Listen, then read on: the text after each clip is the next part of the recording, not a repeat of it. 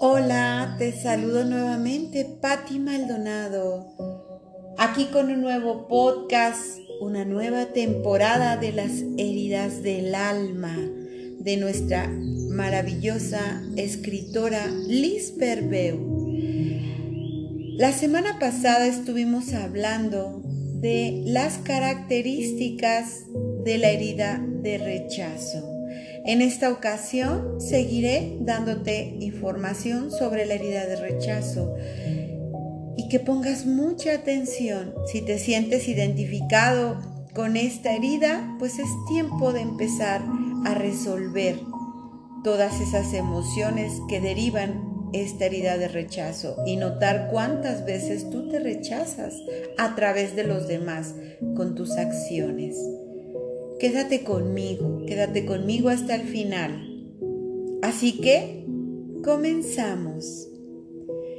Aceptarse a uno mismo es aún más difícil, ya que nuestro ego no desea admitir todas las experiencias difíciles que hemos vivido tienen la única finalidad de mostrarnos que nosotros mismos actuamos de igual manera con los demás.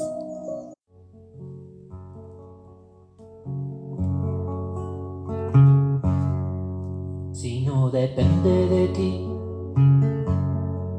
se disuelva el rencor y que se vuelvan a juntar las pasiones,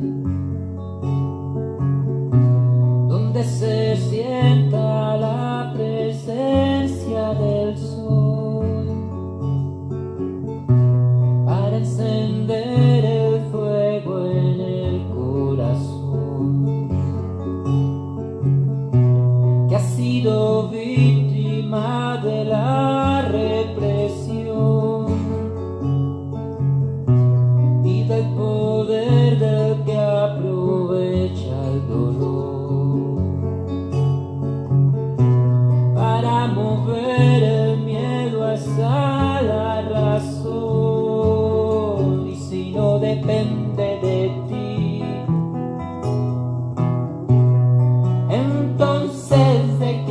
depende entonces de quién depende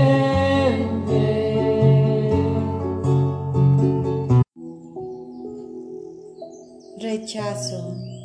Desde que un ser está en el vientre materno, recibe información del medio, de las emociones y de los sentimientos que su madre transmite y de lo que pasa fuera del vientre de la madre. Desde ese momento construimos nuestra relación con la vida y en los niveles físicos y emocionales se forma nuestra personalidad.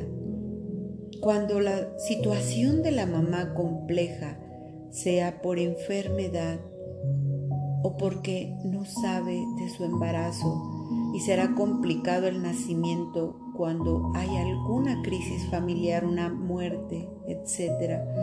La información que llega al bebé resulta hostil, no le da la tranquilidad. El bebé no entiende a nivel racional, pero siente la hostilidad del entorno, por lo que no se siente en paz ni armonioso. Ese sentimiento de hostilidad recurre en el rechazo del entorno y empieza a configurar una forma de defensa contra eso. La herida primaria de rechazo se inicia en el vientre materno y los primeros años de vida comienza ese sentimiento de hostilidad y rechazo. Un bebé que nace en un ambiente triste, caótico, lo siente y lo respira. El nivel de percepción del bebé es muy alto cuando sentimos que algo nos molesta y hace sentir incómodos. La relación inmediata es rechazarlos. Por ejemplo, cuando tienes una piedra en el zapato, rechazas el objeto y lo eliminas. Esta es la relación del niño que percibe en su entorno no amoroso, confortable.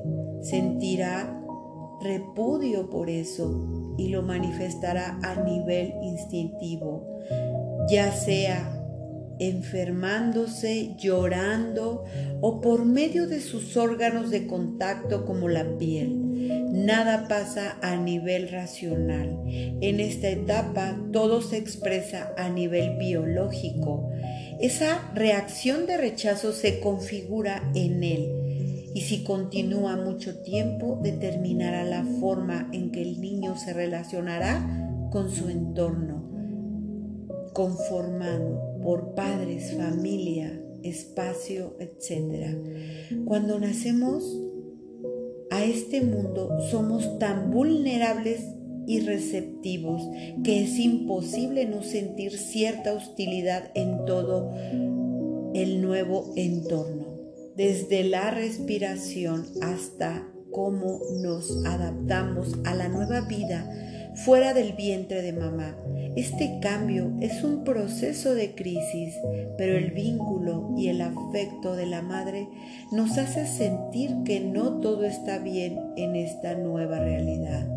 La madre nos introduce al mundo y con su experiencia y protección nos dice, no hay nada que temer, yo estoy contigo. Ese primer rechazo del mundo va desapareciendo, te relacionas con el encontrado poco a poco en un lugar. Muchos niños que vinieron que vivieron ese proceso difícil en el vientre de mamá, no sé, deseados, muertes de personas significativas para la madre, enfermedades de ella, conflictos en el entorno, recibe todo eso como falta de aceptación. Y cuando nace presenta enfermedades, problemas respiratorias, asma, problemas en la piel, alergias, lloran mucho porque no se adaptan.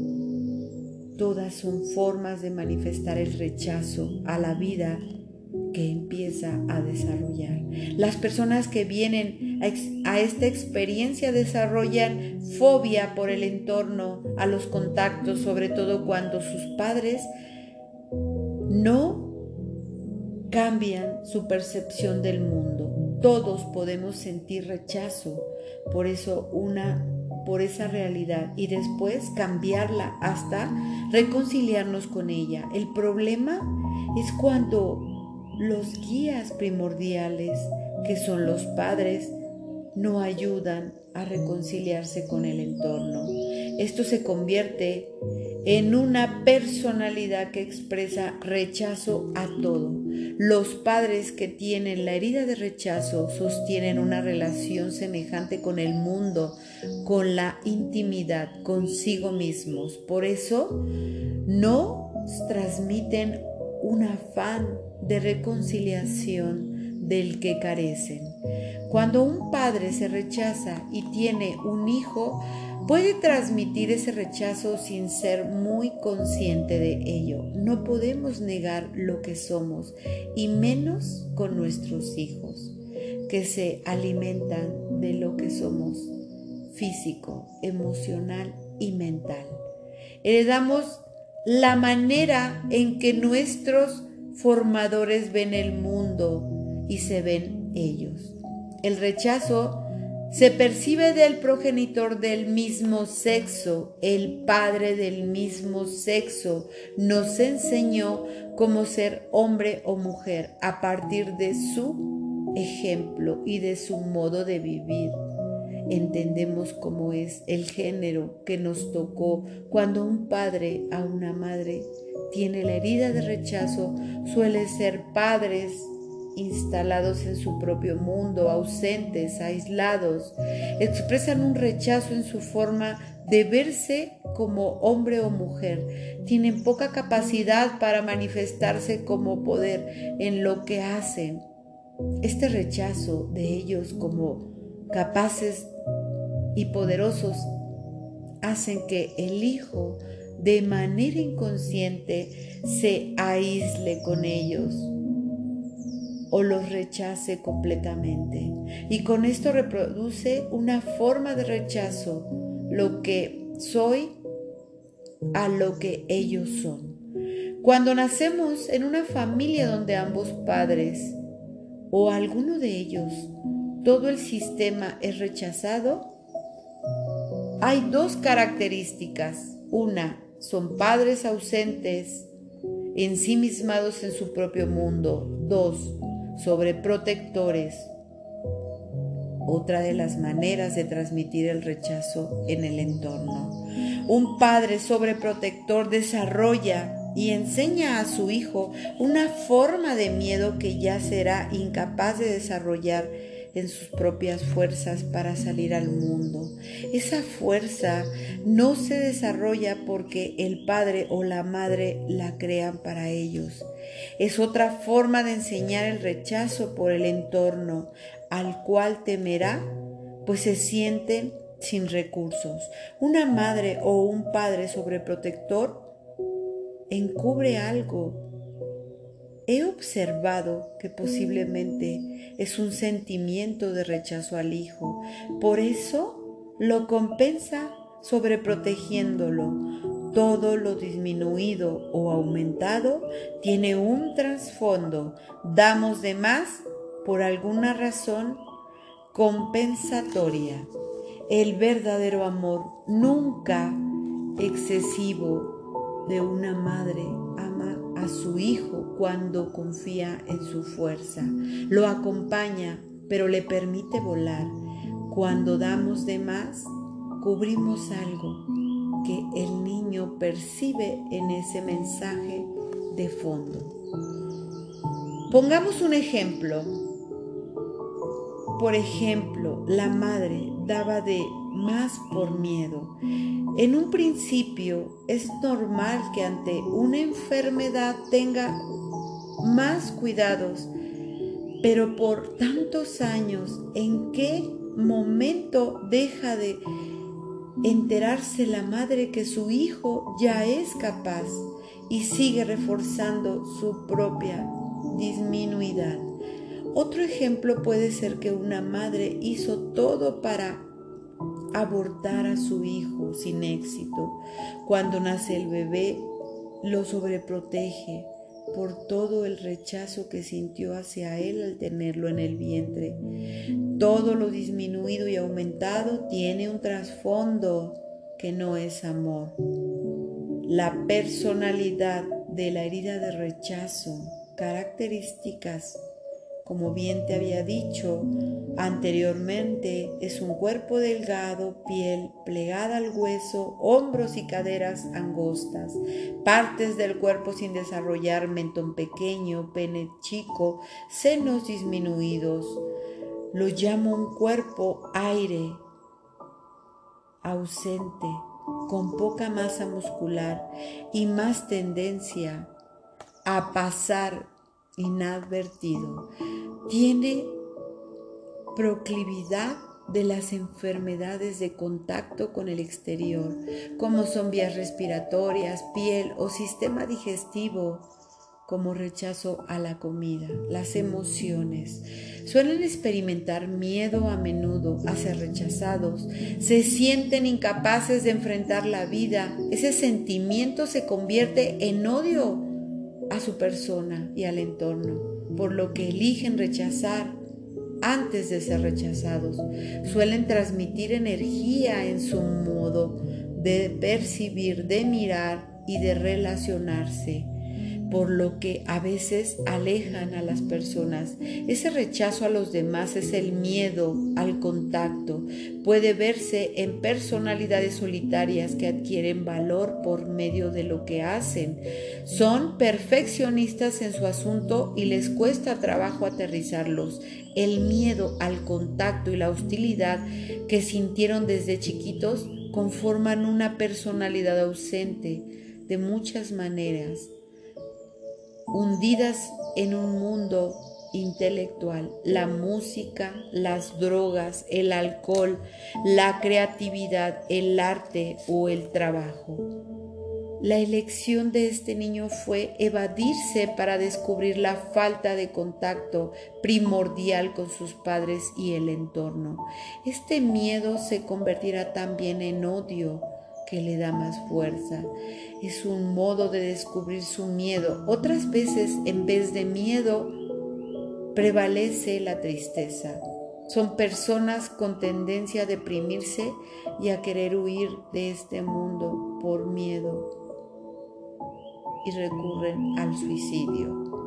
Su mundo emocional está inválido por el cáncer del rechazo.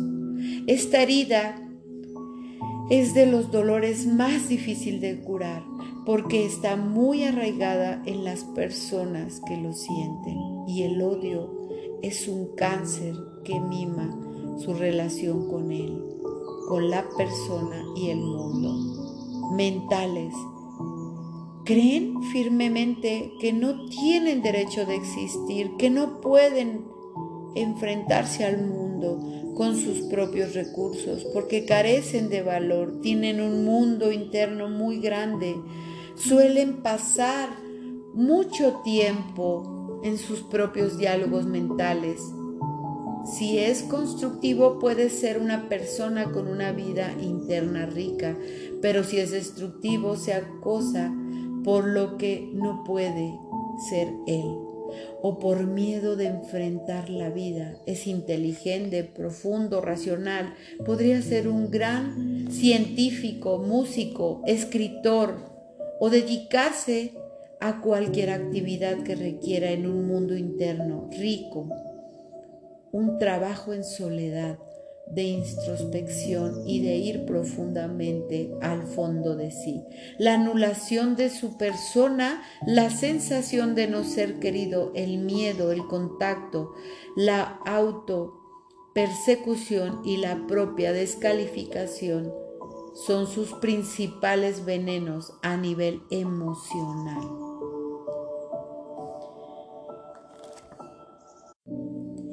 Las tareas de desarrollo inconclusas.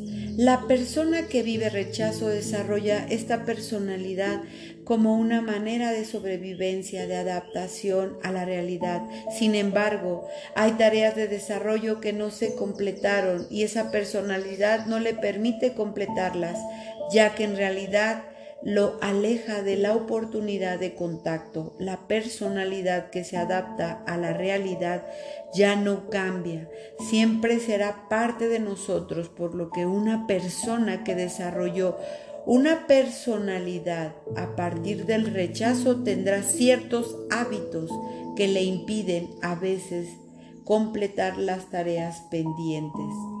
Lo más importante es conocer en qué momento está activo el rechazo y no dejará llevarse por esa manera de ver la realidad. Para facilitar para facilitarlo es importante completar las tareas de desarrollo pendientes, así disminuirá la rigidez de la personalidad. Tareas de desarrollo en el rechazo. Alice es una mujer gay, muy trabajadora, tuvo una madre depresiva y ausente, siempre se sintió rechazada por ella. Su anhelo más profundo era la ser aceptada y amada por su mamá. Su tarea de desarrollo inconclusa era ser alimentada, acariciada y aceptada por su madre. Hoy en día, a sus 42 años, Todas las parejas que ha tenido comparten un perfil parecido, protectora, mayores a ella, muy controladoras, muy mamás. La relación empieza muy bien a ella, le encanta la responsabilidad de Alicia y su modo de ver la vida ligero y divertido. Después, cuando la relación avanza, y se requiere mayor adultez de Alicia, no sabe cómo actuar, ofrece muy poco en general. Ella es una niña buscando a mamá. No le da seguridad ni confianza, algo que toda relación madura necesita. Al final, sus parejas se cansan de su posición miserable hacia ellas. Rechazan su forma de ser y la abandonan. Cuando permites que la personalidad herida maneje tu vida, lo único que generas es la confirmación del dolor original con nuevos actores que casi siempre son la pareja, los hijos, personas significativas para ti. ¿Cómo dejaría Alicia de gobernar por la personalidad herida? Lo que le fue negado, el derecho a ser importante, a ser acariciado, a ser cuidado, a ser alimentado y el poder de hacer. Cuando Alicia se hizo consciente de su herida, comprendió que estuvo buscando madres, lo cual no le permitió desarrollar su propia capacidad protectora, generosa y comprometida al buscar madres, descalificaba su madurez para ser su propia madre, lo que refuerza un sentimiento de incapacidad. Hoy puede confiar en ella, que no hizo lo que no hizo su madre, acepta sus capacidades y sus responsabilidades de sus carencias, es más consciente de ella y él. Esto le permitirá crecer con su parte adulta. Las tareas desarrolladas son muy importantes. En el caso de Alicia debía lograr la relación consigo y con los demás para nutrir a la niña que busca a mamá haciendo saber que ella puede cuidarse y darse lo que necesita. Alicia necesitaba darse permiso de crecer. Cuando se sintió mejor, asumió su responsabilidad como adulta, se comprometió con ella, se dio el derecho de ser importante para ella y se nutrió con una visión más positiva, el derecho de ser suficiente para tener un trabajo exitoso, una pareja comprometida, una vida aceptada más que rechazada. El crecimiento era un derecho que solo podía darse ella y a su vez eso le permitiría darlo a las relaciones. Cuando siembras algo en ti, de inmediato está, estás capacitado para darlo a los demás. Eso refuerza los nuevos hábitos. Las palabras claves es aceptación, fuerza, amor. ¿Cómo te vas a dar permiso para sanar esa herida? En esta herida es un proceso de sanación, es completar las tareas de desarrollo, ser reconocido por los que más amas, de los que hacemos ser notados y nutridos, aceptarnos y sentir que estamos bien con nosotros, que la vida también está bien. Esto es una filosofía de vida, no es algo que podamos hacer en un taller y a un lunes siguiente. Es un compromiso de todos los días, así como el amor es una elección diaria. Así, la transformación de tu personalidad tiene que ver con aplicarte el antídoto todos los días. ¿Cuál es ese veneno y ese antídoto para sanar tu herida? El veneno de la herida de rechazo es tus culpas, el derecho a ser parte de, la necesidad de ser visto, el derecho de ser importante, las incapacidades. Cada que se permite generar ese rechazo en la vida, las personas lidian con esa herida. Es como darte a tomar tanto veneno que te lastima. Cuando reforzamos la personalidad de la herida, recreamos la misma realidad una y otra vez. Yo le llamo recorrer en la rueda del hámster, pues parece que corremos y caminamos, pero en realidad no avanzamos. ¿Y cuál sería ese antídoto para que hagas un compromiso contigo para sanar esa herida.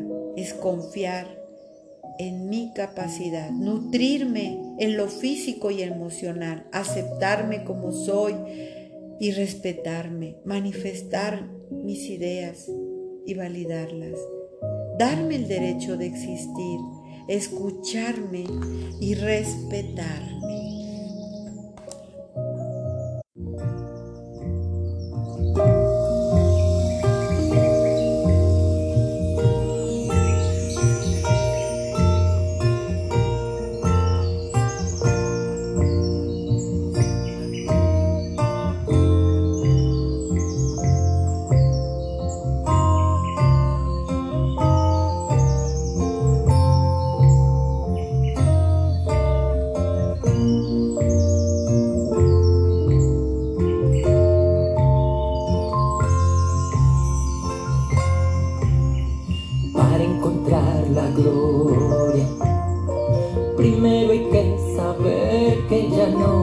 De tanta historia ni tanto cuento. Es una juguetona, pero ella sabe que aunque se esconda cuando uno quiera, la encuentra dentro. Gloria es cuidar el cuerpo y tratar la tierra y a los humanos como a los niños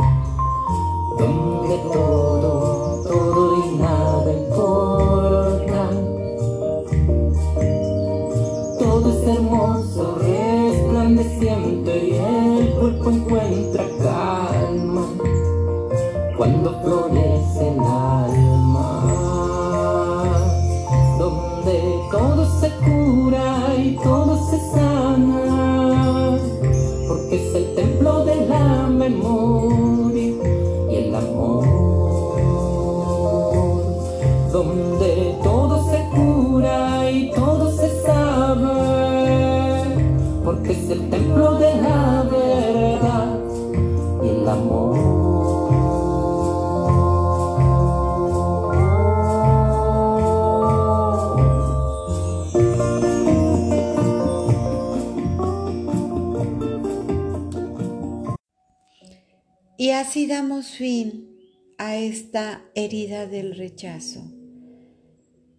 Recuerda que solamente tú tienes la capacidad de poder sanar tus heridas del alma.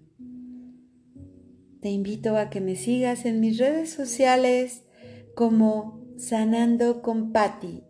Me encuentras en Instagram, en Facebook, en TikTok, en YouTube, Sanando con Patti.